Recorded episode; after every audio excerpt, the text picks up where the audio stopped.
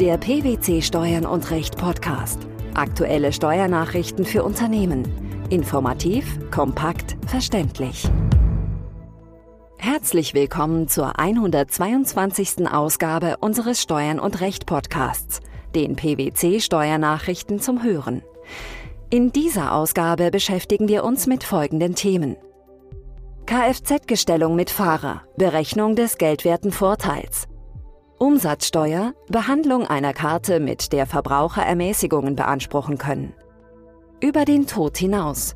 Urlaubsanspruch kann von Erben geltend gemacht werden. Das Bundesfinanzministerium greift in seinem jüngsten Schreiben ein Urteil des Bundesfinanzhofes vom 15. Mai 2013 auf. Darin hatten die obersten Finanzrichter entschieden, dass die arbeitgeberseitige Gestellung eines Fahrers zu Fahrten zwischen Wohnung und regelmäßiger Arbeitsstätte einen lohnsteuerlichen Vorteil darstellt. Das Bundesfinanzministerium wendet die Urteilsgrundsätze allgemein in allen offenen Fällen an, und zwar unabhängig davon, ob der Nutzungswert des Fahrzeugs pauschal oder nach der Fahrtenbuchmethode ermittelt wird.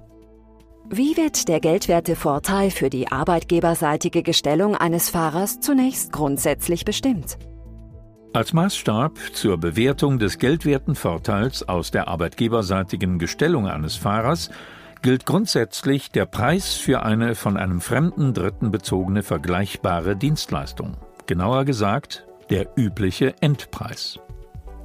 Nach Meinung des Bundesfinanzministeriums bestehen keine Bedenken für Privatfahrten, für Fahrten zwischen Wohnung und erster Tätigkeitsstätte sowie für Familienheimfahrten als üblichen Endpreis am Abgabeort pro Kalenderjahr einheitlich den Anteil an den tatsächlichen Lohn- und Lohnnebenkosten des Fahrers anzusetzen das heißt insbesondere Bruttoarbeitslohn, Arbeitgeberbeiträge zur Sozialversicherung, Verpflegungszuschüsse sowie Zuschüsse zu beruflicher Fort- und Weiterbildung für den Fahrer, welcher der Einsatzdauer des Fahrers im Verhältnis zu dessen Gesamtarbeitszeit entspricht.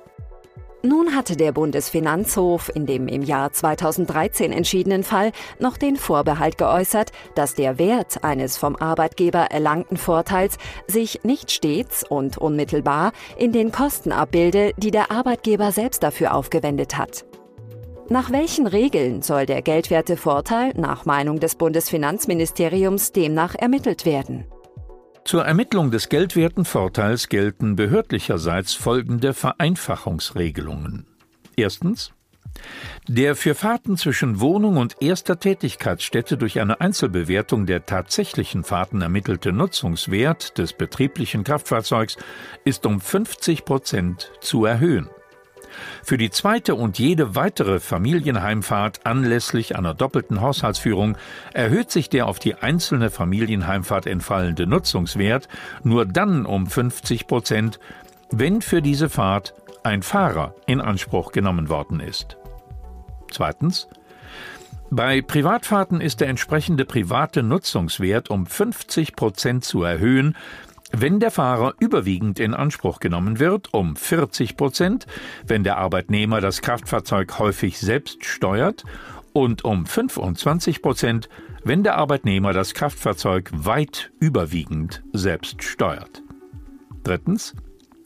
Wenn der pauschal anzusetzende Nutzungswert auf die Gesamtkosten des Kraftfahrzeugs begrenzt wird, ist der anzusetzende Nutzungswert ebenfalls um 50 Prozent zu erhöhen. Das Wahlrecht des Arbeitgebers, die Bewertung mit dem Endpreis bzw. den tatsächlichen Fahrerkosten oder nach der Vereinfachungsregelung vorzunehmen, kann im Kalenderjahr insgesamt nur einheitlich ausgeübt werden. Geht der Arbeitgeber nach der Regelbewertung vor, muss er die Berechnungsgrundlagen dokumentieren, als Belege zum Lohnkonto aufbewahren und dem Arbeitnehmer auf Verlangen formlos mitteilen. Welche Rechte hat im Gegenzug der Arbeitnehmer? Arbeitnehmer können den geldwerten Vorteil aus der Fahrergestellung im Rahmen ihrer Einkommensteuerveranlagung abweichend von dem Ansatz des Arbeitgebers bewerten, müssen dies allerdings auch gegenüber dem Finanzamt nachweisen. Aber auch hier gilt, die Methodenwahl kann im Kalenderjahr insgesamt nur einheitlich ausgeübt werden. In unserem zweiten Beitrag unseres Podcasts geht es darum, wie gegen Entgelt ausgegebene Karten, mit denen Verbraucher bei Dritten Waren und Dienstleistungen zu Vorzugsbedingungen beziehen können, umsatzsteuerlich behandelt werden. Die Klägerin des Ausgangsverfahrens gab solche Karten aus. Die dritten Unternehmer, mit denen sie entsprechende Vereinbarungen getroffen hatte, hatten sich ihr gegenüber verpflichtet, die ausgestellten Karten anzunehmen und die darauf angegebenen Waren oder Dienstleistungen bis zu einem bestimmten Höchstwert zu erbringen. Weder zahlten sie der Klägerin dafür ein Entgelt, noch erhielten sie welches von ihr. Vielmehr verfolgten die Unternehmer das Ziel, neue Kunden zu gewinnen. Welche Vorteile boten die Karten den Verbrauchern? Die Vorteile der Verbraucher, die solche Karten erwarben, bestanden in Preisnachlässen bei den auf der Karte genannten Unternehmen und für auf der Karte genannte Angebote. Häufig konnten die Verbraucher bei Vorlage der Karte auch zwei Waren oder Dienstleistungen zum Preis von einer erhalten. Der Europäische Gerichtshof war nun der Auffassung, dass die entgeltliche Ausgabe der Karte durch die Klägerin an die Verbraucher steuerpflichtig sei. Wie fiel die Begründung des Gerichts dafür aus? Nach Auffassung des Europäischen Gerichtshofs handelte es sich nicht um einen Preisnachlass für später durch die dritten Unternehmer erbrachten Leistungen. Das für die Ausgabe der Karte entrichtete Entgelt der Verbraucher an die Klägerin sei kein Gegenwert für diese Leistungen, denn zwischen diesen und dem Entgelt für die Karte bestand nach Auffassung des Europäischen Gerichtshofs kein hinreichend unmittelbarer Zusammenhang.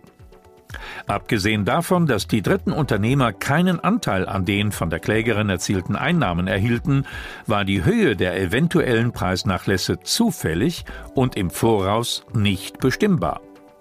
Nach Auffassung des Europäischen Gerichtshofs konnte die Verwendung der Karte daher nicht als Zahlung gelten. Demnach lag ein von der Klägerin an den Verbraucher bewirkter Umsatz vor. Weiter stellte der Europäische Gerichtshof fest, dass dieser Umsatz auch nicht steuerbefreit sei. Welche Gründe führte er dafür an? Nach Auffassung des Europäischen Gerichtshofs sei die Karte weder als sonstiges Wertpapier noch als anderes Handelspapier im Sinne der sechsten Richtlinie anzusehen. Sie sei ihrer Art nach auch nicht mit den in der betreffenden Vorschrift der sechsten Richtlinie besonders aufgezählten Wertpapieren, also beispielsweise Aktien, Anteile an Gesellschaften und Vereinigungen oder Schuldverschreibungen, vergleichbar, weil der Verbraucher mit dem Kauf der Karte weder ein Eigentumsrecht an der Klägerin noch eine Forderung oder irgendein mit diesen Rechten in Zusammenhang stehendes Recht erworben habe. Auch hatte die Karte keinen Nennwert und konnte bei den dritten Unternehmern nicht gegen Geld oder Waren getauscht werden. Damit sei der Verkauf einer solchen Karte seiner Art nach kein Finanzgeschäft. Es handelte sich, nach Meinung der Richter, auch nicht um ein sonstiges Handelspapier nach Art eines Schecks, denn mit der Karte konnte weder eine Zahlung noch überhaupt ein Geldtransfer bewirkt werden.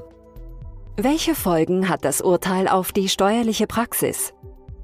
Das Urteil kann sich auf die umsatzsteuerliche Behandlung von Geschäftsmodellen auswirken, die die entgeltliche Abgabe von Karten oder Gutscheinheften zum Einsatz bei dritten Unternehmern zum Beispiel für touristische oder Werbezwecke vorsehen. Der Anspruch eines Arbeitnehmers auf bezahlten Jahresurlaub geht mit dessen Tod nicht unter. Das Unionsrecht steht nach Auffassung des Europäischen Gerichtshofs einzelstaatlichen Rechtsvorschriften oder Gepflogenheiten entgegen, die für den Fall des Todes des Arbeitnehmers die Abgeltung für nicht genommenen bezahlten Jahresurlaub ausschließen. Die Abgeltung hängt auch nicht von einem vorherigen Antrag des Betroffenen ab. Wie kam es zu dieser Entscheidung?